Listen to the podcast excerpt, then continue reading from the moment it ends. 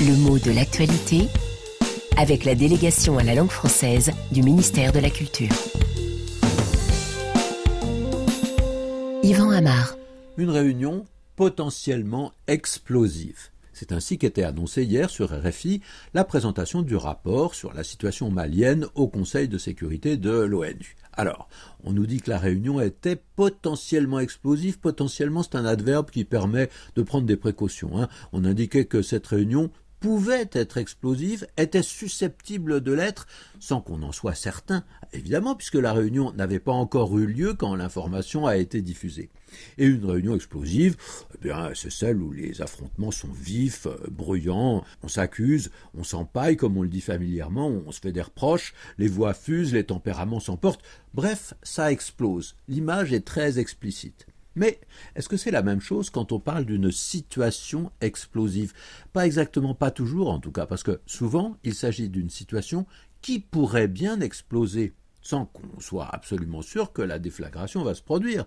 Est-ce que ça va sauter ou est-ce que, par bonheur, on va éviter la tempête? La phrase est très expressive. Hein. tous les éléments sont là pour que ça saute, mais pour l'instant, euh, c'est un petit peu comme si on avait le tonneau de poudre qui est face à la boîte d'allumettes. Le danger est là. Mais tant que l'allumette n'est pas craquée, eh ben rien ne se passe.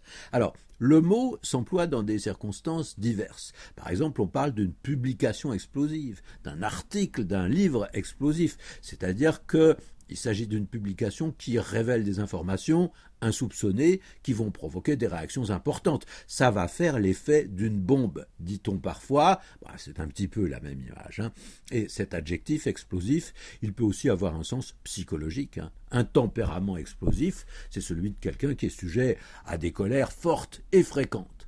Une explosion, bien sûr, tout le monde sait ce que c'est, c'est un éclatement subi, violent, avec l'idée d'une projection d'éléments un petit peu dans toutes les directions, hein, et on peut avoir quelques sens dérivés, explosion de joie, explosion de colère, euh, etc. Mais le verbe exploser, lui, il en a bien d'autres. Et pas uniquement négatif. Hein. Il peut désigner un accroissement soudain. Si j'ai monté euh, une boîte il y a quelques années et tout d'un coup, Oh, je m'aperçois que le chiffre d'affaires a explosé, c'est-à-dire qu'il est monté en flèche. Eh ben, je suis bien content. Hein. Cela donne l'idée qu'on a surpassé un certain niveau, et de loin. De même, si on dit qu'un champion a explosé le record du monde, bah, ça veut dire qu'il en a établi un autre, mais qui surpassait de loin le précédent. Hein. Le temps n'est pas inférieur de, trois dixièmes de seconde, il est inférieur de, de 3 secondes, peut-être même de 4. Et on a la même image avec le verbe pulvériser, utilisé de façon expressive. Et parfois, exploser est aussi un terme de forte comparaison pour dire qu'on s'est fracassé quelque chose.